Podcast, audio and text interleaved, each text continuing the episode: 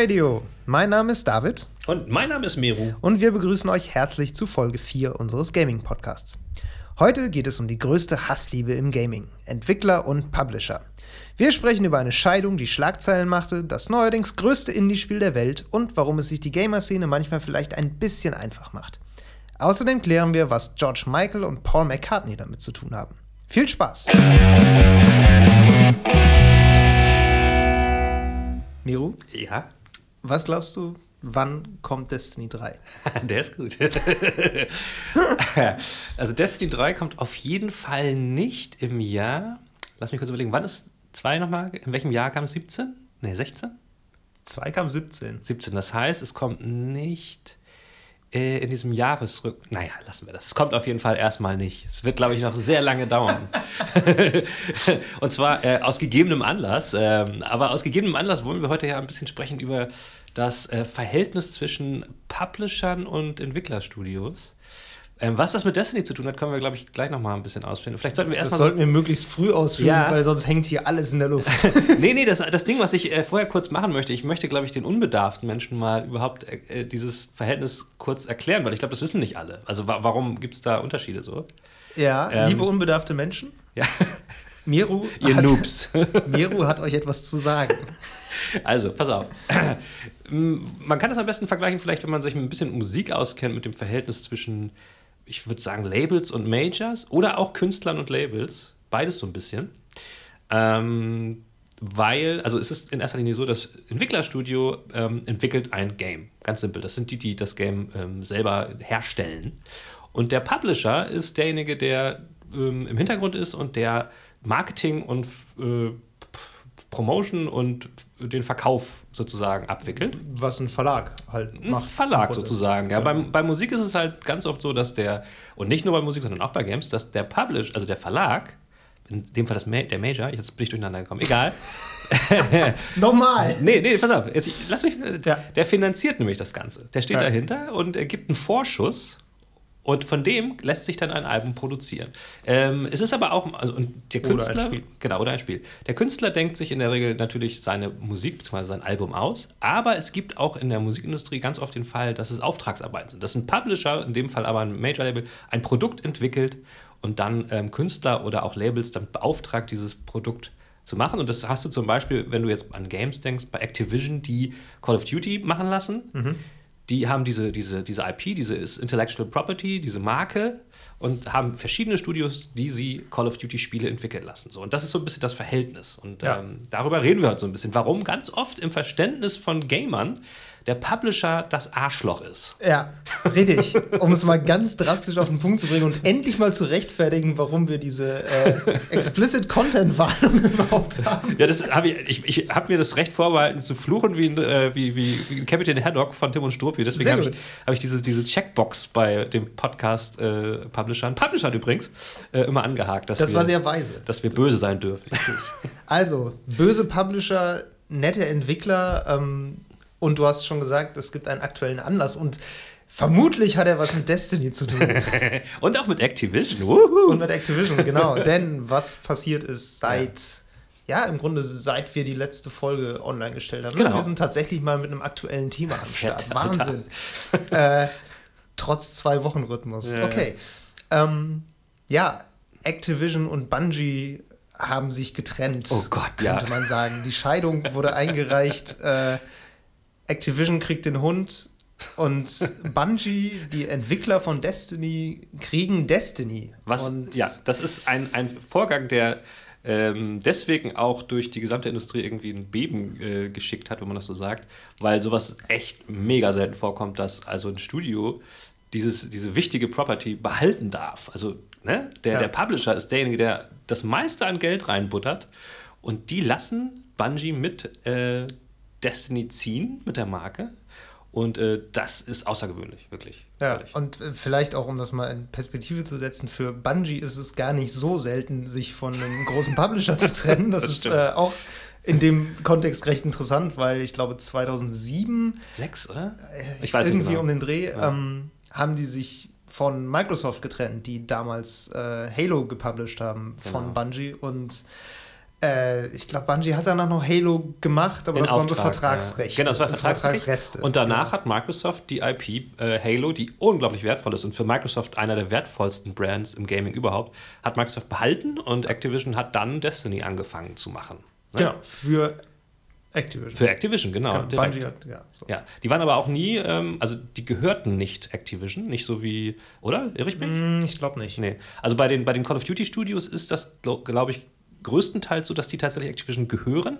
Und es ist auch so, dass ähm, die äh, PC-Version von Destiny 2, die wurde von, ähm, äh, wie heißt die nochmal? Dingsbums Moon? Vicarious. Nee, das, äh, die haben, ähm, glaube ich, wenn ich mich jetzt nicht täusche. Oh, doch, du hast recht.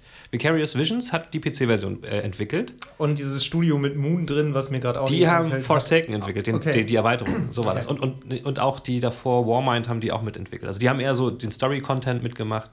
Ähm, ja. Genau, und diese Studios gehören nämlich tatsächlich Activision. Was ja. sehr interessant ist für den weiteren Verlauf, ähm, beziehungsweise die weitere Genese von Destiny 3, aber da reden wir vielleicht später noch drüber. Ja. Ähm, genau, weil erstmal dieser Vorgang dieser Trennung ist, ist wie gesagt, ein völliger Wahnsinn und ich äh, habe ziemlich viele Gedanken dazu, was äh, dahinter stecken könnte. Mhm. Und ich habe vor allen Dingen die Vermutung, dass wir ganz viel nicht wissen von dem, was dahinter steckt. Ja. Ähm, ja. Aber vielleicht reden wir, auf, also darauf sollten wir auf jeden Fall gleich kommen, ja. aber vielleicht reden wir ganz kurz darüber, wie das, wie diese Nachricht aufgenommen wurde, weil das war ja. vor dem Hintergrund dieses böse Publisher, gute Entwickler-Dings, was in der Gaming-Szene sich irgendwie so durchzieht, mhm. war das ähm, ja sehr bezeichnend eigentlich, weil mhm. ähm, ich glaube, der Bericht aus dem Bungie-Meeting ja. wo das verkündet wurde, war so nach dem Motto, alle haben gejubelt und Champagnerkorken haben geknallt. Genau. Ähm, und im Grunde war das auch so die, die Stimmung, die sich so bei dann den Gamern in Anführungszeichen Exakt. gehalten hat. So nach dem Motto, endlich, ja. endlich sind wir unabhängig. Wir, wir sind, sind, frei. Wir sind frei, wir sind Activision los ja. und äh, ja. jetzt wird alles gut oder besser, was ja, auch gerade bei Destiny was ist, was durchaus notwendig ist, dass genau. es da noch jetzt vielleicht auch mal längere Zeit ein bisschen bergauf geht, nachdem mhm. das ja eigentlich einen sehr holprigen Weg immer hinter sich hatte, das Spiel. Genau, das muss man vielleicht auch nochmal erklären, dass Bungie schon immer irgendwie seit Destiny 1 äh, angekündigt wurde, glaube ich, Probleme mit Activision hatte. Das ist jetzt nicht erst seit gestern so, sondern die haben, das war, wurde auch tatsächlich in der Öffentlichkeit ähm, öfters mal äh, erwähnt und diskutiert haben die sich gestritten. Und das ist natürlich so ein Publisher ist in, in erster Linie dafür verantwortlich, dass sich so ein Produkt wie so ein Spiel hat auch echt gut verkauft und Geld macht. Und deswegen haben die natürlich Ansprüche gestellt.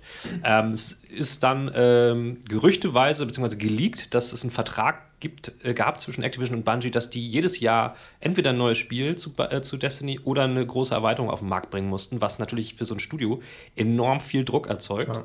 Ähm, und nicht unbedingt nur gut für die Entwicklung des Produkts am Ende sein muss, kann, darf. Und ähm, da gab es dann immer wieder Probleme, weil Bungie eher so den Anspruch hatte, ey, wir wollen einen richtig guten Shooter machen, der auch so die Fans befriedigt. Also das ist der, das ist der Eindruck, den man so hatte. Ja. Und Activision in den Augen der Fans waren immer die Bösen, die dafür gesorgt haben, dass es doch mainstreamig, äh, einsteigerfreundlich äh, werden sollte, damit möglichst viele Leute das kaufen. So. Mhm. Ähm, und äh, jetzt zuletzt war es so, dass in der Öffentlichkeit äh, Differenzen diskutiert wurden, dass das Activision sagte irgendwie bei einem fin Finanzcall oder so, ähm, ja, wir sind super unzufrieden mit Forsaken, der letzten Erweiterung hat, sich, hat irgendwie nicht so viel gebracht.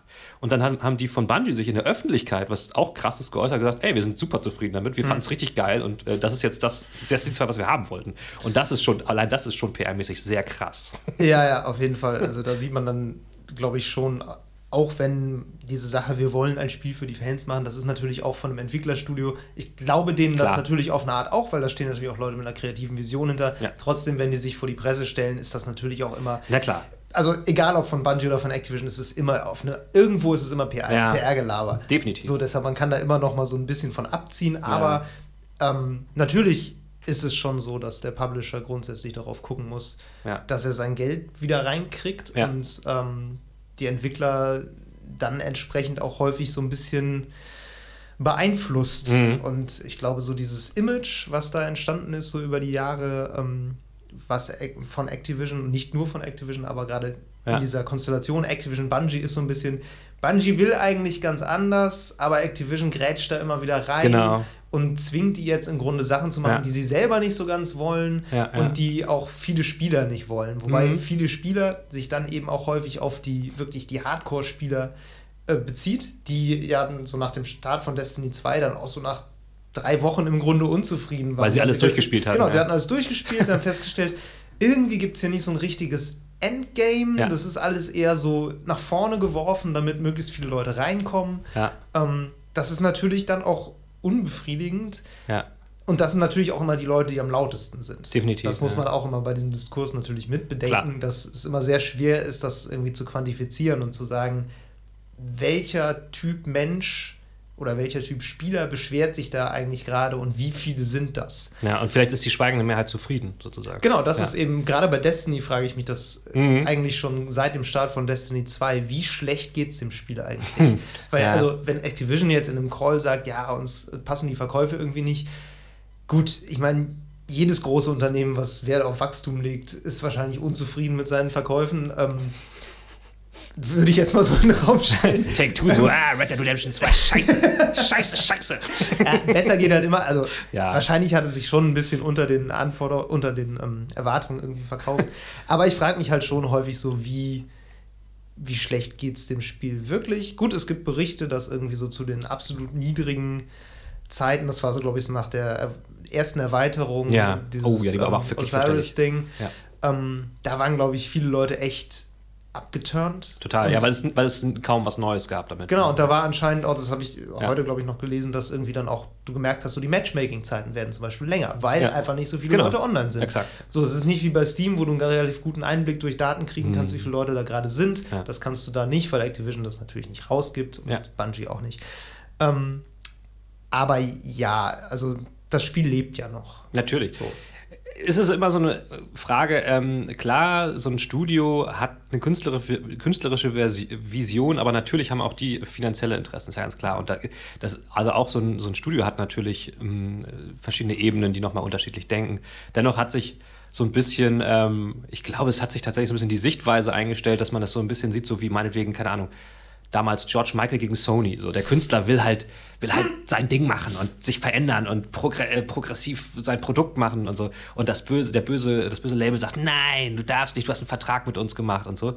Ähm, das ist zum Teil sicher so, aber ähm, ich meine, Destiny, äh, Destiny sei schon, Bungie hat sich seine Probleme auch irgendwie selbst in die Schuhe geschoben teilweise und man sieht ja auch dadurch, dass sie diese ganze äh, Scheiße schon mit Microsoft durchgekaut haben, ähm, Vielleicht kann man mit denen einfach nicht gut arbeiten. Das weiß, weiß ich jetzt nicht. Ähm, wobei ich auch glaube, dass Microsoft mittlerweile völlig anders ist als damals. Ist, ähm, ne? Die haben jetzt, die, die, ich glaube, die sind jetzt auch viel offener. Man hört ja jetzt, Microsoft kauft viele Studios, also heißt viele, aber einige Studios auf. Mhm. Und das, was da bis jetzt immer zu hören war, war ja, ey, wir dürfen alles machen, was wir wollen und die sind nur im Hintergrund. Ich glaube, das war damals noch nicht so. Ja. Ähm, ich glaube, das ist jetzt schon was anderes, aber trotzdem hat Bungie, glaube ich, da vielleicht auch so ein bisschen so eine Sturheit an den Tag gelegt. Ich weiß nicht genau. Ich glaube auch der, der ursprüngliche Destiny-Mitbegründer, der hat dann auch Bungie auf Drängen von Activision angeblich verlassen oder so, bevor Destiny 1 kam. Ich glaube, der hat sich doch auch dann irgendwie in der Öffentlichkeit so kritisch über ja. Activision geäußert oder so. Da auf jeden Fall. Also es war auf jeden Fall von Anfang an eine Parteien, die da ja. irgendwie äh, rumge ja. Dennoch ist es dann halt so, dass sich die Spieler ganz schnell irgendwie auf die Seite äh, des, des Studios schlagen, obwohl ich meine ganz ehrlich, die Entwickler sind auch nicht der Freund also das sind nicht unsere Freunde, das sind die Leute, die uns was verkaufen wollen, so, ne? Klar. Die sind natürlich näher dran, so. Und ich glaube, dass die auch eher verstehen, was die Leute wollen, als der Publisher. Mhm. Wobei der Publisher natürlich ein bisschen datengetriebener wahrscheinlich dann agiert.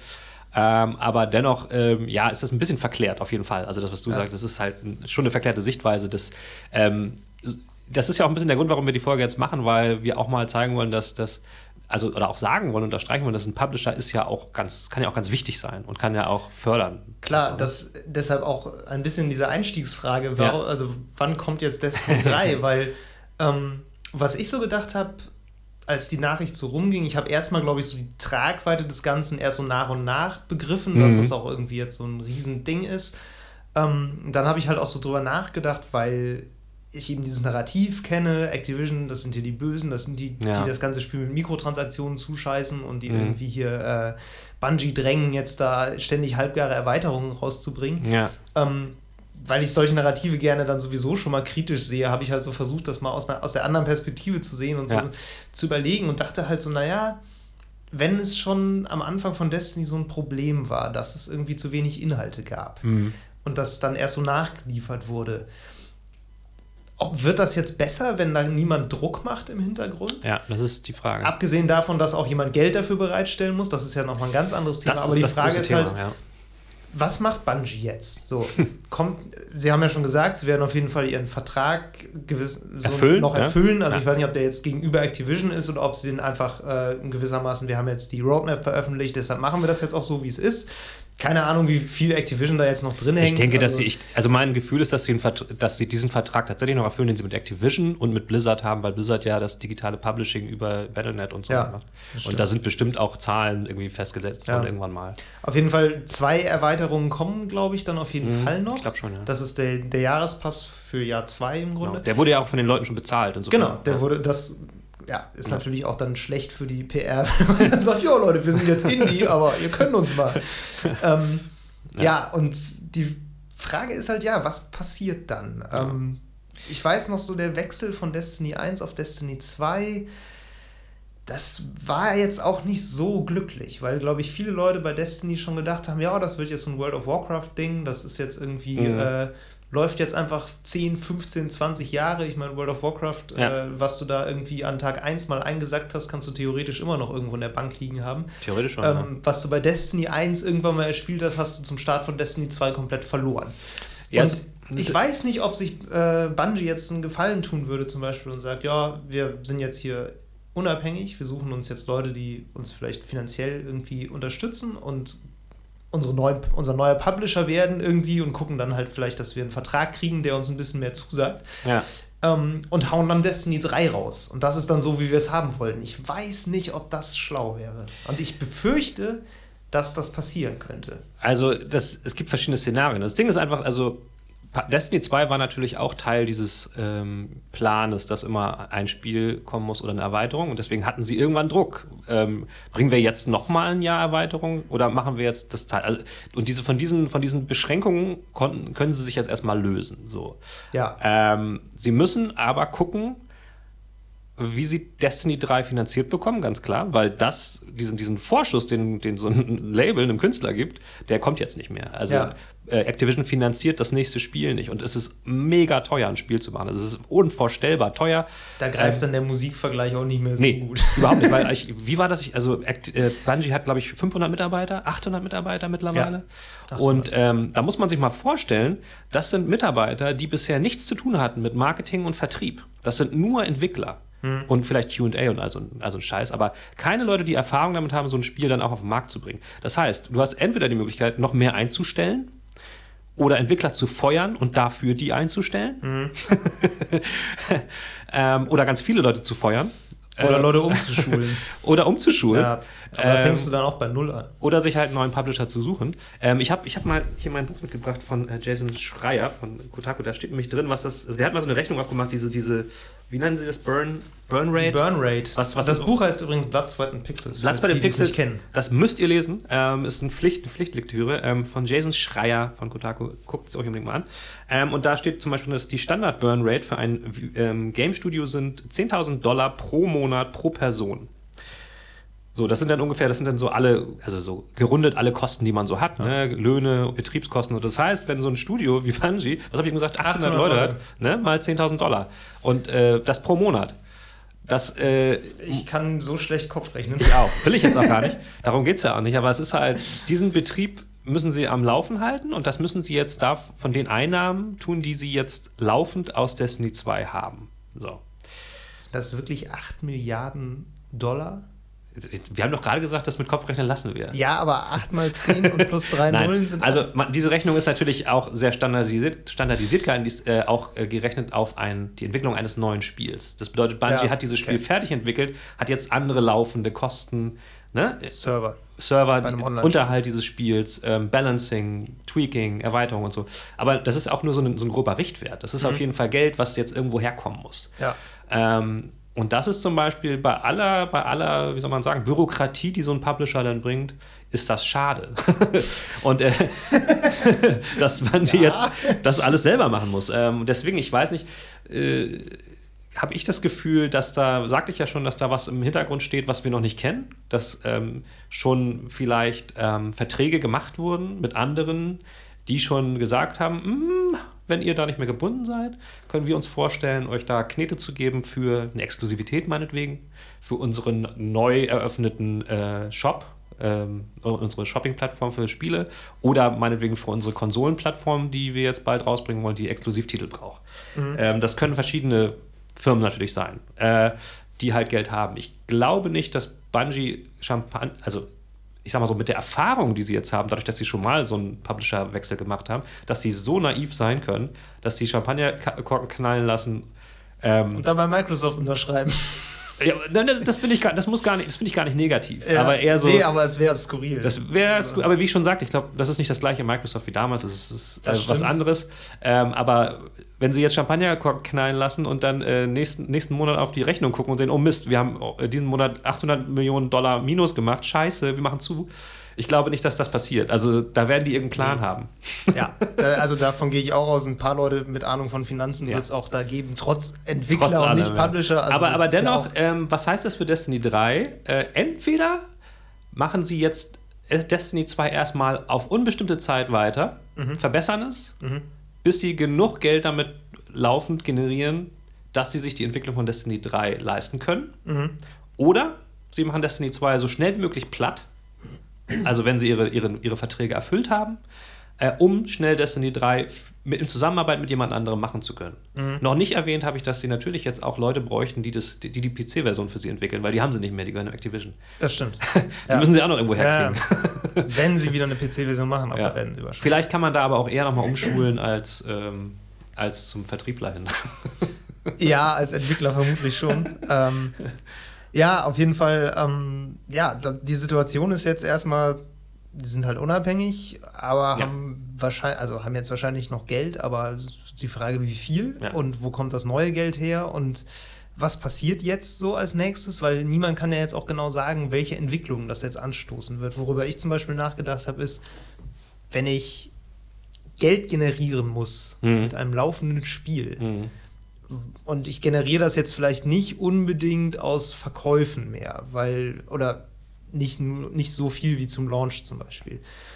Ähm, dann ist ja das probate Mittel heute im Grunde Mikrotransaktion. Definitiv. Und ich finde es ironisch, ohne Ende, dass bei Activision alle dann gesagt haben, so, ja, der Publisher, der will hier wieder die Kuh melken, deshalb sind da jetzt die ganzen Mikrotransaktionen drin. Ja. Und ich fände es einfach eine Ironie der Geschichte, wenn, sie wenn Bungie jetzt, jetzt ja. im Grunde darauf angewiesen wäre, das zu forcieren, ja, weil sie irgendwie Geld daraus generieren müssen. Ich kann mir super gut vorstellen, dass sie nach diesem äh, Jahrespass, wenn der jetzt abgelaufen ist, ähm, sagen, okay, wir integrieren ein Battle Pass-System.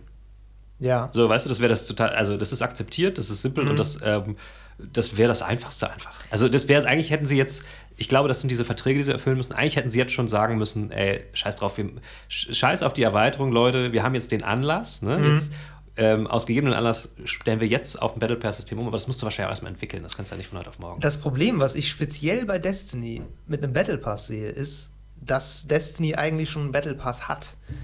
Und zwar ist ein Battle Pass ja im Grunde was, was dir so tägliche und wöchentliche ja. Herausforderungen gibt, Stimmt. die du absolvieren kannst, vor allem halt im Battle Royale spielen, weil du sonst das eigentliche Ziel nur recht schwer erreichen kannst, damit du trotzdem was zu tun hast und dir darüber noch was erspielen kannst.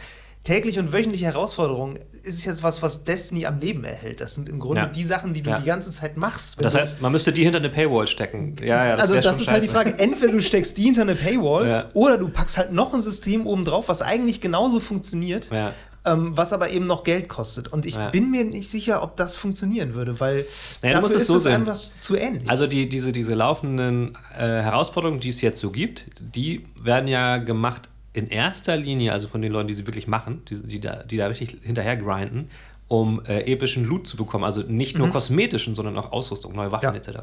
Wenn du das in deine Paywall tu tust, dann rasten die Leute aus. Ja, Aber diese kosmetischen Sachen, die gibt es ja in diesem sogenannten Everversum. Genau. Die gibt es ja jetzt schon. So. Und ich glaube, genau. es müsste das Everversum-System umgestellt werden. Ob das wirklich so okay. viel Geld einbringt, ist eine andere Sache. Aber ich glaube, das verstehen jetzt manche Leute nicht mehr, was wir hier für einen Fachjargon rausholen. Äh, ja, also naja, das gut. Everversum ist halt im Grunde, du ja. erspielst dir in Destiny vor allem natürlich Dinge, die dich spielerisch weiterbringen, die ja. dir stärkere Waffen geben, Ausrüstung, stärkere Ausrüstung genau. so. Und du äh, kriegst aber manchmal eben dann auch äh, sogenannte Engramme, das sind im Grunde so kleine Lootboxen. Ja. Und in denen ist aber eben nur kosmetischer Kram drin. Irgendwie mhm. eine neue Farbe für deine Waffe oder irgendwie mhm. ein, neues Schiff oder sowas. Irgendwas, ja. was keinen Einfluss aufs Spiel hat, außer Optik. Und die kriegst du, indem du spielst, einfach beim Levelaufstieg, glaube ich, zum Beispiel. Ähm, und eben ab und zu auch noch irgendwie anders. Und die kann man aber eben auch für eine Echtgeldwährung Im Everversum kaufen. Everversum kaufen. Genau, jetzt könnte man natürlich überlegen, ob man das abschafft, dass du sagst, du kannst die Sachen im Everversum nicht mehr für Echtgeld kaufen. Oder du machst sie sehr viel teurer hm. und führst dafür einen Battle Pass ein und sagst quasi, kosmetische Sachen gibt es jetzt nur noch im Battle Pass oder indem du sie für relativ teuer, hm. so 20 Euro pro Skin ich glaub, das würde Fortnite. Gehen. Ich glaube, das klappt. Wenn du es so machst. Das geht. Ja, das könnte sein. Ich Wir haben Destiny so 2 gerettet. nee, also ganz ehrlich, ich glaube, das wäre ein Prinzip, was funktionieren würde. Das äh, geht. Ähm, ich will noch mal was ganz anderes zu sprechen kommen, nämlich ja. auf äh, den Publisher. Was macht Activision jetzt? Ähm, und was ja. Überhaupt, ich, ich frage mich bis jetzt noch, was hat die davon überzeugt, zu sagen, ey, ihr könnt Destiny haben?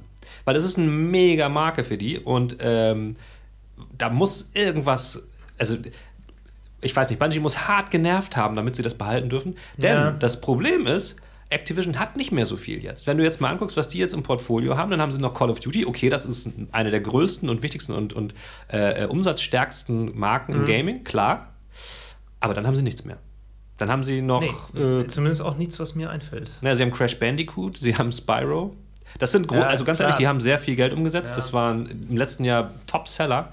Aber mehr hat Activision nicht. Und dafür, dass das, ähm, gut, das ist Activision Blizzard, ne? die gehören Blizzard zusammen. Und da wird, man ja, wird ja auch immer gemunkelt, Activision kauft Blizzard komplett auf. Mhm. Ähm, ich glaube, das müssen die jetzt machen. Mhm. Und das ist vielleicht sogar jetzt alles schon ein Zeichen, dass sie das machen werden, weil äh, Activision kann sich auch keine neuen IPs aus den Rippen schneiden. Ähm, ja, können sie schon, aber ja, halt Geld. Ja, aber genau, also die haben jetzt halt nicht mehr viel und deswegen, genau darum wundert mich das so, dass mhm. sie dem Ganzen zugestimmt haben. Da muss irgendwas passiert sein. Noch ein Grund für mich zu vermuten, dass da vielleicht jemand Geld geboten hat. Ja. Wer auch immer das war, aber ähm, ich weiß jetzt nicht, ob. Ich meine, wir können jetzt die, die Wörter Microsoft, wir können Sony, wir können ähm, sogar Epic Games in den Mund nehmen, dass die gesagt haben: ey Leute, okay, also das gibt es ja auch im Musikbusiness, gab es mhm. das, dass Verträge ausgekauft wurden von, mhm. von anderen Labels, ne, die Künstler dann auch freigekauft haben. Mhm. Ähm, das das stelle ich, also sowas kann ich mir gut vorstellen, dass es passiert ist, weil ich kann mir nicht vorstellen, unter was für Voraussetzungen Activision sagt, ey, okay, ihr könnt gehen, nimmt, nimmt Destiny mit, wir lassen uns schon was anderes einfallen. Ciao. Glaube ich nicht. Gut, also vielleicht ist das Ding echt richtig unprofitabel. Das kann natürlich sein, dass sie gemerkt haben, das kostet uns deutlich mehr Geld und wir haben uns irgendwie verkalkuliert. Ja, gut, das, und das wird sich ja nicht ausschließen, ne? Wenn dann jemand um die Ecke kommt und sagt, ey, wir nehmen das, ja. dann äh, ist das natürlich eine gute Situation für einen Publisher, der vielleicht sowieso damit mit dem Gedanken spielt, das irgendwie loswerden zu wollen. Ja. Die andere Frage, die sich mir stellt, ist, würde Destiny funktionieren, wenn es nicht von Bungie gemacht wird? Ich ähm, glaube ja.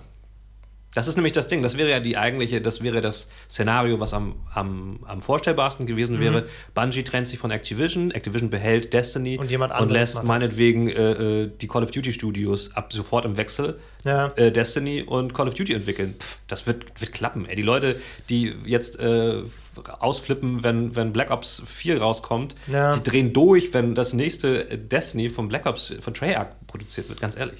Also das ja, das, äh, da fällt es mir einfach sehr schwer, einfach weil ich da, glaube ich, zu tief drin bin, jetzt zu beurteilen, wie sehr Leute sich an einen Entwickler zum Beispiel gebunden fühlen. Ja. Also so mal, ich würde jetzt halt denken, gerade weil es diese Sichtweise gibt, Bungie sind eigentlich die Guten, Activision sind eigentlich so die Bösen, ähm, dass Leute dann vielleicht sagen, nee, also wenn das nächste Destiny nicht von Bungie kommt, dann ah, so. Ich, ich glaube, also wahrscheinlich ist es so, dass es den meisten Leuten echt lax ist. Ich Eben. bin mir auch bei Call of Duty nicht sicher, wie viele überhaupt wissen, dass das drei Studios sind. Ja, ich glaube ähm, eher, es wär, ich glaube eher PR-technisch wäre das nochmal, hätte Activision da mit, ähm, mit einem Vorteil gerechnet, dass sie sagen, ey, Destiny 2 war ja ein bisschen meh, jetzt kommt Destiny jetzt von Treyarch. Und das, das wäre für die eher so ein, ja. so, ein, so ein, Pluspunkt gewesen, um das zu vermarkten. Also, und man muss auch so ein bisschen. Ich stelle mir gerade den Trailer vor. Ja.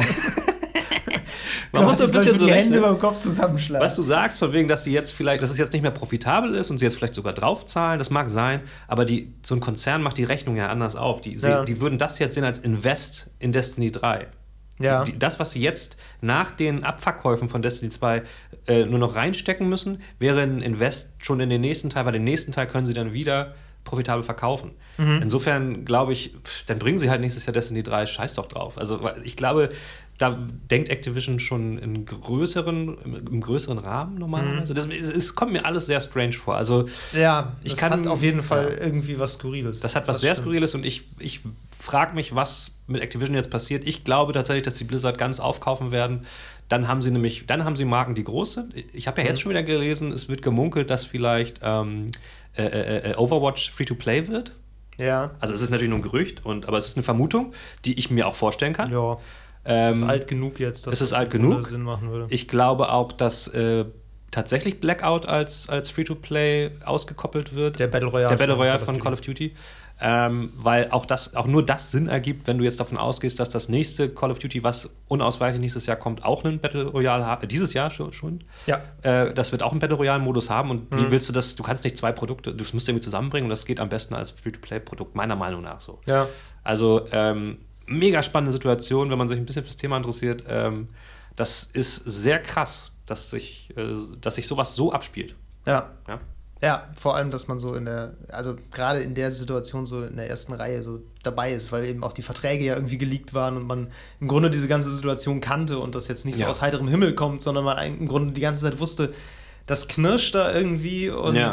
mal schauen, wohin das geht mhm. und man ähm, ja, immer auch so diese Entscheidungen mitgekriegt hat, die dann eben manchmal auch einfach nicht glücklich waren. So gerade was diese ganzen Gameplay-Sachen ja. angeht. Und dass ähm, man es überhaupt mitgekriegt hat, ist Genau, dass man es überhaupt mitgekriegt hat. Mhm. Und ja. ja. das ist gut. Bungie ist sicherlich jetzt auch gerade, was die Rezeption von Destiny angeht, auch nicht ganz unschuldig, nee. weil die Entwicklung haben natürlich letztendlich die gemacht und es ist ja jetzt nicht so, als wären wäre eine gewisse Content-Dürre und Mikrotransaktionen, als wären das die einzigen Beschwerden gewesen, die man im Laufe der Monate so an Destiny 2 reingetragen ja. hat. Also da gab es ja auch durchaus noch mhm. so spielmechanische Dinge, die irgendwie auch problematisch wo sich Bun waren, wo sich Bungie jetzt auch nicht mit Ruhm bekleckert hat, weil sie immer wieder so Sachen gebracht haben mit äh, wir hören da irgendwie zu und wir ändern das irgendwie und dann wurde es irgendwie geändert und dann war was anderes Mist. Und ja, also auch das kann man natürlich immer jetzt im Nachhinein rechtfertigen mit, vielleicht mussten sie ja diesen, diesen Jahresplan irgendwie so erfüllen, dass sie die Sachen dann so geschoben haben, dass ja, es dann, ne? Gut.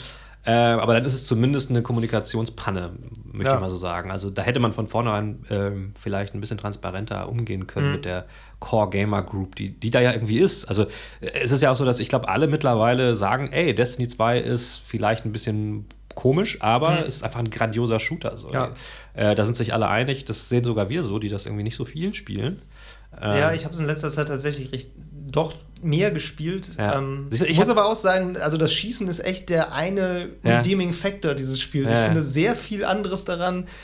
Oh, also ich finde die Story echt mürbe. Ich finde äh, es super kitschig. Ich finde das Laufen ist nicht doll, das Springen geht mir auf die Nerven. Aber jedes Mal, wenn man so eine Waffe abfeuert, ist so, oh, voll geil.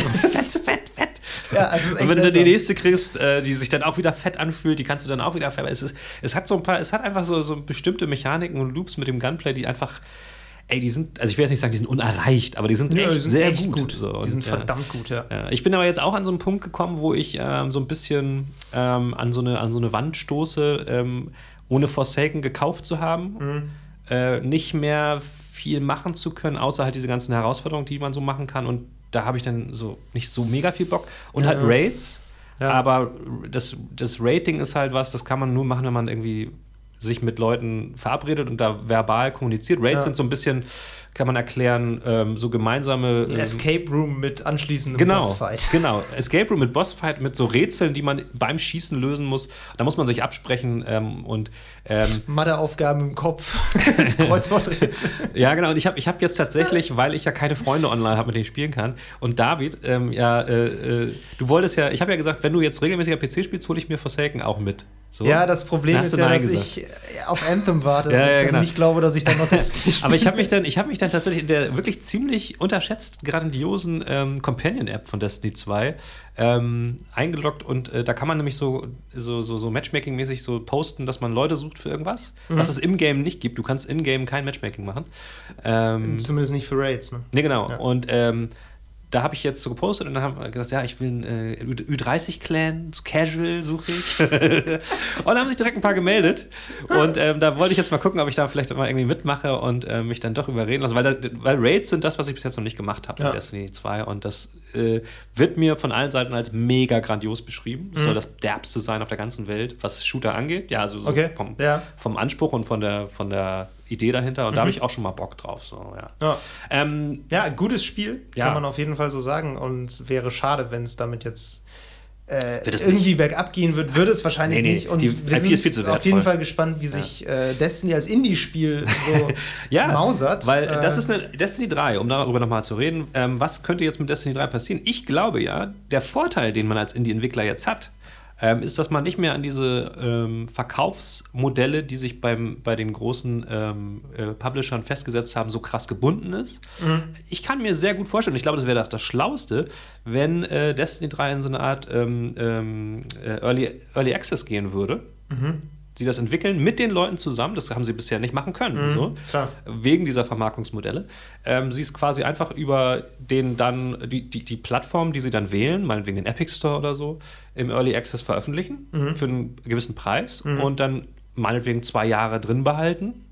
Ja. Und mit den Leuten halt zusammen entwickeln. Dadurch haben sie dann halt, das ist ja der Vorteil, du hast dadurch laufende Einkünfte. Ja. Ähm, schon bevor du das Spiel released hast, kriegst du mhm. Geld dafür. Mhm. Ähm, und das ist das Geld, das ist das, was sie brauchen, nämlich Geld. Und ähm, das geht allerdings eigentlich ja nur mit einer PC-Version. Das ist das Problem. Weil ja. Early Access gibt es. Xbox. Ja, auch, auch bei Xbox gibt es das. Das stimmt. Das könnte man machen. 4 gibt es langsam ein bisschen, aber noch nicht viel. Wie? Ja, gibt es? Hm, war da, was war denn das? Neulich gab es doch irgendein Spiel, was so Early Access-mäßig auf PS4 war. Also das ist das, das meiner Meinung nach ist das Problem von, von, vom PSN, dass sie das nicht haben. Deswegen ist ja auch PUBG erst jetzt erschienen für PS4, weil es ja, das nicht gibt. Äh, PUBG ist äh, von, von einem Jahr schon auf Xbox Live gegangen, im ja, Early Access. Ja. Und ja, okay. ähm, das wird ganz wichtig sein. Und das ist vielleicht dann auch ein Punkt, warum Microsoft tatsächlich, wie damals mit PUBG, sagt: Leute, macht das bei uns. Mhm. Ihr kriegt Dickkniste, ihr kriegt einen Vorschuss, ihr könnt ähm, Early Access-Verkäufe bei uns landen. Und wir haben Destiny 3, also den, einen der wichtigsten Shooter ähm, dann exklusiv auf Xbox One, mhm. zumindest zeitexklusiv. Mhm. Und das ist dann auch noch ein äh, gehöriger Tritt in die Eier von Sony, die immer bisher Destiny als äh, ähm, zeitexklusiv bei sich auf der, auf der ja, Plattform. Das stimmt. Ähm, also das kann ich mir sehr gut vorstellen als Modell. Und wenn sie dann vielleicht PC bei Epic irgendwie äh, hinkriegen, exklusiv, so wie, ja. so wie Ubisoft das jetzt macht mit äh, The Division 2, mhm. ne? ähm, dann hast ja. du schon auf jeden Fall so ein paar Geldquellen. Und, ja, und ich glaube halt, äh, ich glaube, Early Access muss Destiny 3 machen. Definitiv. Ja. Auch um sich mit den Fans zu versöhnen. Könnte spannend werden, ist, glaube ich, für ein Spiel in der Größenordnung einfach bisher auch noch nicht so da gewesen, oder? Also das, Weiß ich jetzt nicht so, aber ich glaube nicht. Early Access ist ja häufig eher so neue IPs, die ja. eher so im Indie-Bereich sind. Die mutig sind dann vielleicht genau. auch. Genau, ja. und ich meine, Destiny hat halt, also Destiny 3 wird jetzt das Rad wahrscheinlich nicht neu erfinden. Ich meine, die Mechaniken Nö. sind so gut, die kann man einfach ja. unbesehen übernehmen. Ja, und es wäre auch gefährlich, ne? wenn, wenn sie jetzt zu viel verändern. Genau. Ja. Ähm, also ich, ich finde es vor allem spannend, weil Destiny jetzt auch gerade ein Spiel ist, was ein unglaubliches Produktionsbudget ja. hat. Nicht nur, weil da 800 Leute dran arbeiten, sondern auch einfach vom ganzen Umfang her, also von dem ganzen Design her. Ich meine, ich glaube, die, die, Musik zum ersten Teil hat einfach Paul McCartney gemacht. So der, nee, das war der zweite. Das war der zweite, war der zweite Teil? Ich glaube schon, ja. Ah, okay. Der wird auch so sein Taschengeld nehmen. Ich glaube, also, der ist also so Fan gewesen, der hat das so gemacht. Garantiert. äh, also, das wird, wird spannend, wie jetzt so das das Level der Produktion so ja. weitergeht. Ähm, Auf jeden Fall. Ja. Mal schauen. Ich wollte noch mal ähm, sprechen, also zum eigentlichen Thema Publisher und Studio, wann das auch total wichtig sein könnte. Wir hatten da gerade letztens, oder ich hatte da gerade einen Fall, wo ich das Gegenbeispiel nämlich gesehen habe. Das, äh, da ging es um Crosscode. Mhm. Ähm, das ist ein Spiel von einem deutschen Entwickler aus Saarbrücken, sind die, glaube ich. Die sind ganz klein, das sind, glaube ich, vier Leute, fünf Leute nur. Und die haben ein Spiel programmiert, ähm, was es auf Steam gibt. Das ist ähm, Crosscode, wie gesagt. Das ist so eine Art 2D-Plattformer, der. Sieht aus wie ein Super Nintendo-Spiel. Genau, der hat diesen Look äh, und viel vom Super Nintendo-Spiel. Das ist super ähm, durch die Decke gegangen, äh, überraschenderweise, weil es mhm. einen ganz interessanten Hook hat. Das ist irgendwie, spielt in einem virtuellen MMORPG, also einem, in einem Videospiel, Spiel im Spiel. Mhm. Ist es aber gar nicht. Es ist einfach nur ein Einspielerspiel. Aber du äh, hast die ganze Zeit Gefühl in, das Gefühl, in einem Online-Multiplayer-Spiel zu sein. So. Ähm, wird total gefeiert von der Kritik und ist ein Spiel, was von der Steuerung her aussieht, als wenn es unbedingt auf die Nintendo Switch müsste. So. Ähm, und was ist passiert? Natürlich haben alle Fans überall immer gefragt, ey, wann kommt es auf die Switch? Wir wollen es auf der Switch spielen. Wir kaufen es für die Switch. Ähm, es gibt es aber nur bei Steam. Und das Problem war, das haben dann die Entwickler irgendwann äh, auf Steam gepostet, sie haben es in äh, HTML5 programmiert. Und HTML, äh, HTML5 läuft nicht nativ auf der Switch und auch auf keiner anderen Konsole. So, was wäre also nötig? Sie müssten es von Grund auf nochmal remastern, nochmal neu programmieren, um auf Konsolen zu kommen. Und das Geld, was, also wir haben ja von der Burn Rate gesprochen, mhm. das kann sich so ein kleiner Entwickler einfach gar nicht leisten, äh, weil äh, mit so Steam-Verkäufen, ganz ehrlich, da, es gibt, gab da letztes Jahr ganz viele Berichte zu, wie viele äh, Stream-Spiele es gibt und nur irgendwie, ich glaube, wie viel Prozent, irgendwie fünf Prozent davon machen überhaupt Profit oder sowas. Und äh, die Entwickler verdienen Scheißdreck damit, ganz ehrlich. Mhm. Und die können sich nicht leisten, einfach mal eine äh, Konsolenversion zu machen. Und äh, das haben sie jetzt gar nicht so offen zugegeben. Ich habe das so gedeutet, ehrlich gesagt, ja. aus deren Postings. Ähm, dann, hat, dann hat sich mit Deck 13, die sind auch deutsch, oder? Ich glaube ja. Ja. Die haben dann letztes Das ist ja der Publisher. Das ist, das ist der Publisher. Und die haben letztes Jahr dann zur PAX East Messe, haben die gesagt, ja, hier, ähm, PlayStation 4 Version wird kommen und soll gezeigt werden. So, seitdem ist davon nichts mehr zu hören gewesen. Mhm. Und ich glaube, da war auch so ein Szenario im Hintergrund zugange. Die, der Publisher hat wahrscheinlich gesagt: Leute, wir gucken jetzt mal, wie die Steam-Verkäufe sind. Wenn mhm. sich das verkauft, geben wir euch einen Vorschuss, dann könnt ihr einen Port machen für ja. Konsolen. Ja. Ähm, und der Publisher hat vielleicht gesagt, ähm, oder hat damals, als die Switch noch nicht so zur Indie-Maschine mutiert ist, das ist ja auch irgendwie zufällig eher passiert, mhm. gesagt, ey, PlayStation 4 ist die Plattform, da müsst ihr rauf. Das ist, alle haben eine PlayStation 4. Die, die meisten Leute haben eine PlayStation 4. Und ich möchte ganz kurz mal darauf hinweisen, wie wunderschön sich dieser Kontrast mit Publisher und Entwickler auch in unserer, unserer Sprechweise widerspiegelt. Reine, ein reines Hörspiel.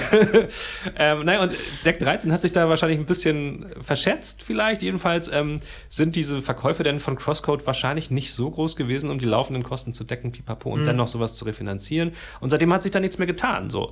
Ähm, und jetzt müsste äh, das Studio äh, entweder Deck 13 nochmal überzeugen, das doch zu finanzieren für Switch oder halt einen anderen Publisher finden, je nachdem, wie die Verträge da aussehen, der ja. das halt für Switch ähm, finanziert. Und das ist halt so ein typisches äh, Modell, wo, wo, wo ein großartiges Spiel ähm, sein Potenzial nicht erfüllen kann, weil mhm. das Geld nicht da ist, was ein Publisher einfach reinbringt in so ein Projekt. Ja. ja. ja. Wenn wir über große Publisher und vor allem über böse Publisher reden, dann muss natürlich auch mm. auf jeden Fall noch natürlich. der Name EA fallen, die ja den, den Ruf als der Satan schlechthin im Grunde haben. Da habe ich, glaube ich, in der vorletzten Folge schon mal gesagt, dass ich da auch nicht so viel von nee. halte. Ähm, aber auch bei denen gab es ja irgendwie interessante Entwicklungen jetzt. Die haben ja mal wieder ein Star Wars-Spiel ja. gecancelt und haben ja auch schon eine unrühmliche Geschichte mit Star Wars-Spielen, nicht erst seit Star. Wars Battlefront 2, was ja mit, mhm. ja, im Grunde die, die, die Krönung des Lootbox-Skandals war, wenn man mhm. so will, oder das mhm. Symbolbild des Lootbox-Skandals. Ja. Ähm, die dann, das war glaube ich tatsächlich, war das davor noch? Da wurde auf jeden Fall von einem EA-Studio ein äh, Star Wars-Spiel wurde dann irgendwie eingestellt. Ja. Da war dann so die. Das war davor. Genau, das war davor, ne? Da mhm. hieß es dann so, ja, das war wahrscheinlich, weil EA das zu linear war. Die wollten eher so ein Open-World-Ding, wo genau. man dann auch irgendwie mehr Monetarisierung betreiben kann. Das sollte so ein Action-Adventure werden, wie man es auf PS4 meistens spielt. Ähm so ein Uncharted in, genau, Star Wars. Genau, exakt. Und das, genau. Wurde, dann und das wurde dann so zum Open-World-Spiel umgemodelt. Mhm. Das entsprechende Studio wurde geschlossen. Und es wurde zu einem anderen gegeben. Und es wurde zu, ich glaube, es war Visceral, die sind geschlossen mhm. worden. Ja. Und das Spiel ging zu EA Vancouver. Ja. Und EA Vancouver hat das dann zu einem Open-World-Spiel umgearbeitet. Und jetzt, just letzte Woche, glaube ich, ja. kam dann die Nachricht, dass das jetzt auch gecancelt wurde. Ja. Ich glaube, es wurden immerhin keine Leute entlassen, was immer schon mal gut ist. Was aber der Vorteil auch von einem großen Publisher absolut, ist. Ne? Absolut. Ja. Ähm, und es ist aber jetzt wohl so, dass das jetzt irgendwie in ein kleineres Star Wars-Spiel umgearbeitet werden soll, weil EA irgendwie im Veröffentlichungskalender gesehen hat, das dauert uns zu lange mit diesem Open-World-Spiel. Wir wollen mhm. jetzt ein bisschen schneller was haben. Wir wollen 2020 schon was Neues bringen. 2019 kommt ja jetzt das von den Titanfall-Machern, das Star Wars-Spiel. Genau. Die wollten 2020 was haben, deshalb haben sie jetzt das Großprojekt eingestampft und haben das jetzt irgendwie ja. vorgeholt. Ja. Ähm, ja, das ist halt auch irgendwie wieder so eine Geschichte, die auch so ein bisschen. Gerade ja. bei EA ist halt immer das, was du eben schon meintest, wem gehören Studios. Ich glaube, EA fährt eher so die Schiene, denen gehören dann auch tatsächlich ja. mehr Studios. Ja. Und die machen auch tatsächlich mehr Studios zu. Das ist ja auch irgendwie in den letzten Jahren ja. einige, einige Male passiert. Und was ich daran besonders interessant finde, ist natürlich, wie das mit Anthem funktioniert jetzt. Das mhm. kommt ja im Februar und ist ja im Grunde, ja, EA's Destiny, wenn man so will, wird ja. von BioWare entwickelt. Was ich ähm, übrigens total interessant finde, dass, es, äh, dass sie es BioWare haben machen lassen und nicht DICE. DICE sind ja. die, die Battlefield machen und, und halt auch Star Wars Battlefront und so, die halt Shooter-Experten sind. Ne? Und BioWare ja. ist alles andere als ein Shooter-Experte. Aber soweit ich weiß, haben, äh, hat DICE äh, da mitgeholfen. Also zumindest ähm, äh, mit, mit Wissen mit ausgeholfen. Und auch das ist wiederum ein Vorteil, den ein großer Publisher hat. Er kann die zusammenarbeiten lassen. Ne? Ja, ja, das stimmt. Ich muss allerdings auch sagen, nachdem ich die Kampagne von Destiny 2 gespielt habe, bin ich ganz froh, dass das bei einem Studio ist, was für gute Geschichten bekannt ist. ja, okay. Weil, zugegeben, also, zugegeben. Ne, das ist jetzt auch nicht ganz verkehrt. Also ich bin sehr gespannt auf das Spiel, das hatte ich ja auch schon mehrmals gesagt. Ja. Ähm, und das wird aber auch spannend, wie da diese Dynamik zwischen Studio und Publisher funktioniert, ja. weil potenziell stehen die vor denselben Problemen, vor denen Destiny stand. Die werden wahrscheinlich auch nach drei Wochen zu hören kriegen, Leute, hier mhm. kann man ja gar nichts machen. Mhm. Äh, wo bleibt denn der neue Content? Mhm. Äh, da, so, es gibt auch Mikrotransaktionen. Mhm. Da gibt es jetzt sowieso schon die Leute, die sowieso so der Meinung sind, ja, EA packt dann nach Release noch ganz viel Kram rein, den man dann noch extra kaufen muss und so. Ja. Wobei BioWare immer schon sagt, nee, äh, keine Lootboxen ja. machen wir nicht wird man alles sehen, wie sich das entwickelt. Das ist auf jeden Fall auch ein spannender Fall, weil potenziell sich da die Geschichte so wiederholen kann, wenn die nicht fundamental was ganz anders machen. Das ist es halt. Das ist ja auch deine These, wenn ich das mitgekriegt habe, bisher, dass EA hoffentlich gelernt hat aus ja. vergangenen Fehlern. Ähm, wie gesagt, DICE ist mit äh, Star Wars Battlefront 2 völlig auf die Fresse gefallen. Ähm, und da kann man ja auch schon davon sprechen, es gab diese Redemption Story, ja. Also da, also sogar bei Star Wars Battlefront 2 haben sie dann ja alles Mögliche geändert und versucht und sich, war das bei der E3, sich tausendfach entschuldigt, was da alles passiert ja, ist und so. Ja. Ähm, und DICE hat danach Battle, äh, Battlefield 5 gemacht und da auch alles Gute eigentlich gemacht. Also man kann Battlefield 5 jetzt alles Mögliche vorwerfen, aber ähm, da ist das eigentlich ganz gut gelaufen, was Mikrotransaktionen und, und Content und so angeht. Nee, das einzige, der einzige Skandal bisher war, glaube ich, einfach, dass, dass der Battle Royale-Modus einfach nicht kommt und erst irgendwie nochmal verschoben wurde auf April oder was auch immer. Auf März, aber ich glaube, das war Absicht, weil Kann sein. ich glaube, die wollen nochmal so nach dem, nach dem unvermeidlichen Loch, wollen ja. sie nochmal jetzt, ich glaube schon, dass sie da nochmal Und außerdem, außerdem ist das für sie insofern ganz gut, weil sie dann nicht so krass sehr in direkte Kon äh, Konkurrenz zu Blackout von Call of Duty treten mussten. Ja, das stimmt. Ähm, aber das sind auch so Sachen, auch nochmal zurück zu dem, äh, diesem ganzen Hin und Her mit den Star Wars Studios und dem so, man, man sieht daran auch, dass die Publisher natürlich ähm, äh, äh, langfristig denken müssen und auch immer gucken müssen, was für Trends greifen wir wirklich auf und was ist es ein Trend wirklich wert, aufgegriffen zu werden. Also wenn mhm. man jetzt mal sieht, sie wollten zuerst ein Star Wars Spiel machen, was so wie Uncharted ist, weil mhm. Uncharted damals der absolute Shit war. So alle wollten Uncharted spielen. So. Ja. Ähm, dann haben sie es geändert, weil alle wollten Open World Spiele haben. Und dann haben gesagt, okay, machen wir jetzt ein Open World Spiel mhm. draus, weil das ist das, was alle spielen wollen. Und dann ähm, kam das nächste und es geht immer so weiter. Und ähm, genau mit Battle Royale war es das Gleiche. Da waren alle, da waren glaube ich die Großen anfangs ein bisschen zögerlich. Ich meine, wie lange war PUBG das einzige richtige Battle Royale-Spiel? Das war schon ja, relativ ja, lang. Dann haben es alle gemacht. So. Spätestens ähm, nach Fortnite. Genau. Ähm, und vorher war das, also ich meine, meinem Gefühl nach war es bei, bei so Hero-Shootern wie Overwatch und bei MOBAs ging das schneller damals. Da, haben, da wurden schneller äh, Knockoffs irgendwie rausgehauen von den Publishern.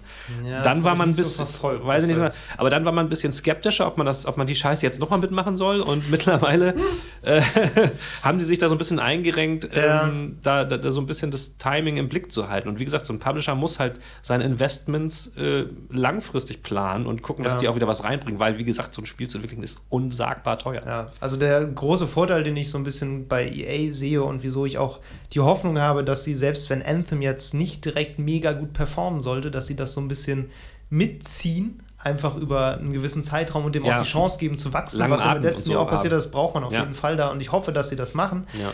Ähm, und ich habe da halt auch Hoffnung für, weil EA natürlich durchaus noch ein paar Marken hat, die das kompensieren können. Also im mhm. Gegensatz zu Activision, die jetzt außer Stimmt. Blizzard und Call of Duty nicht mehr so viel haben. EA hat eine Marke, die alles kompensieren kann. EA hat auf jeden Fall FIFA und Madden. ja, eben. So, das, also, Aber FIFA alleine Battlefield ist schon wird jetzt also auch nicht so wenig einbringen. Also ja. da ist, glaube ich, schon ein bisschen was hinter. Das stimmt. Was ich auch immer bei EA fühle ich fühle mich hier so, als würde ich die ständig verteidigen. Das Nö, ist überhaupt nicht mein, mein Gar nicht. Ich finde die auch, eigentlich finde ich die ganz cool, muss ich sagen. Das Ding ist halt auch, man muss ja auch sehen, die leisten sich auch zum Beispiel diese Indie- ja. Schiene. Ne? Die ja. haben irgendwie A Way Out gebracht, die haben dieses Fee gebracht, die haben Unravel ja. gebracht.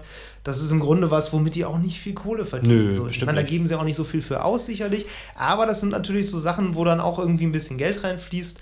Und ich habe so ein bisschen die Hoffnung, dass Anthem so dazwischen steht. Ne? So zwischen ja. FIFA und Unravel 2 steht irgendwo Anthem. Sehr schön so verortet. Als ein Projekt, schön. was sich ungefähr trägt, ja. wo man zur Not aber noch mal ein bisschen Geld reinschiebt. Ja. Und ich hoffe einfach für dieses Spiel, dass das skandallos das hoffe ich natürlich über auch. die Bühne geht. Also ich meine, mit diesen, mit diesen kleinen Indie-Studios, das machen die ja nicht ähm, nur aus Goodwill und das machen die auch nicht nur, weil ähm, aus PR-Gründen, sondern die machen das auch, um zum Beispiel Nachwuchs so zu schulen. Ne? Also klar, kannst klar. du, wenn du da ein Indie-Studio hast, was ein nettes Spiel macht und da ist ein Designer drin äh, oder, oder was weiß ich, ein Level-Designer, der, der macht wahnsinnige Sachen, dann macht er halt nächstes Mal bei DICE mit, wenn sie das nächste Battlefield ja. äh, entwickeln. Also das äh, ist ja alles geplant. Also, und EA, dieses Verteufel, diese Verteufelung von EA habe ich nie so richtig verstanden. Ich glaube, ich habe sogar mal darüber gelesen, dass die eigentlich auch was, was Inklusion und so angeht, relativ weit vorne im Feld sind und ja. sich ziemlich engagieren, im Gegensatz zu vielen anderen.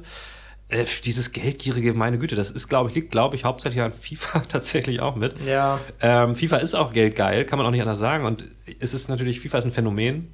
Klar. Es gibt also, so nicht, dass die Leute völlig drauf scheißen, dass es Mikrotransaktionen bis. Und Lootboxen. Also und Lootboxen. Ja, ja, vor allen Dingen Lootboxen bis nach oben hin gibt. Und das, das eigentliche einzige Geschäftsmodell hinter FIFA sind diese Lootboxen. Ja.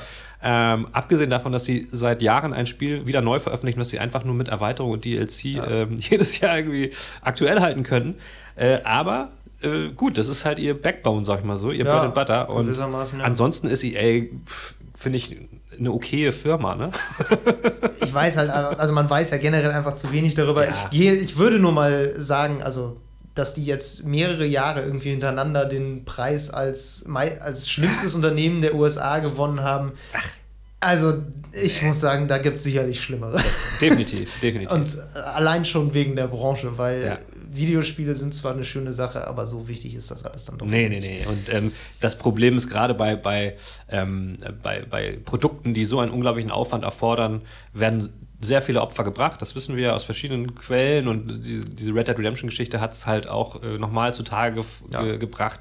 Ähm, da, ja, da wird viel Scheiße gebaut, aber äh, ja, ich glaube, da kann sich keiner irgendwie von frei machen. Außer vielleicht Indie, obwohl die Indies werden wahrscheinlich auch grinden bis zum, äh, nicht grinden, sag ich schon, crunchen bis zum Umfallen, weil ja. die halt noch kleiner sind und nicht anders können. So, das, ist, das ist so ein bisschen das Ding. Ich glaube, noch mehr ausgebeutet als bei einem großen Konzern mit viel Geld wirst du bei einem kleinen Konzern nee, mit ganz wenig Geld, wo alle für die Leidenschaft arbeiten. So. Ja. Ist, ist alles nicht so einfach. Aber wahrscheinlich ist es eher so, dass du das beim großen Konzern ähm, immer noch eingetrichtert bekommst, es sei immer noch so, dass alle für, nur für die Leidenschaft ja, hauptsächlich arbeiten. Aber es ist dann halt, ja. ja. wenn man dann sieht, dass äh, die, die Top-Manager gehen dann halt mit 30 Millionen Dollar einfach so Bonus raus oder hier neulich. Tatsächlich, neulich, tatsächlich Activision, ne? Ja, ich weiß. Ja. Irgendein, um das mal kurz zu rekapitulieren, ich glaube, ein CFO oder so, mhm. äh, der da jetzt zum Jahresanfang, glaube ich, angefangen hat und ja. entsprechend, glaube ich, auch noch nicht so viel gemacht hat. Nee.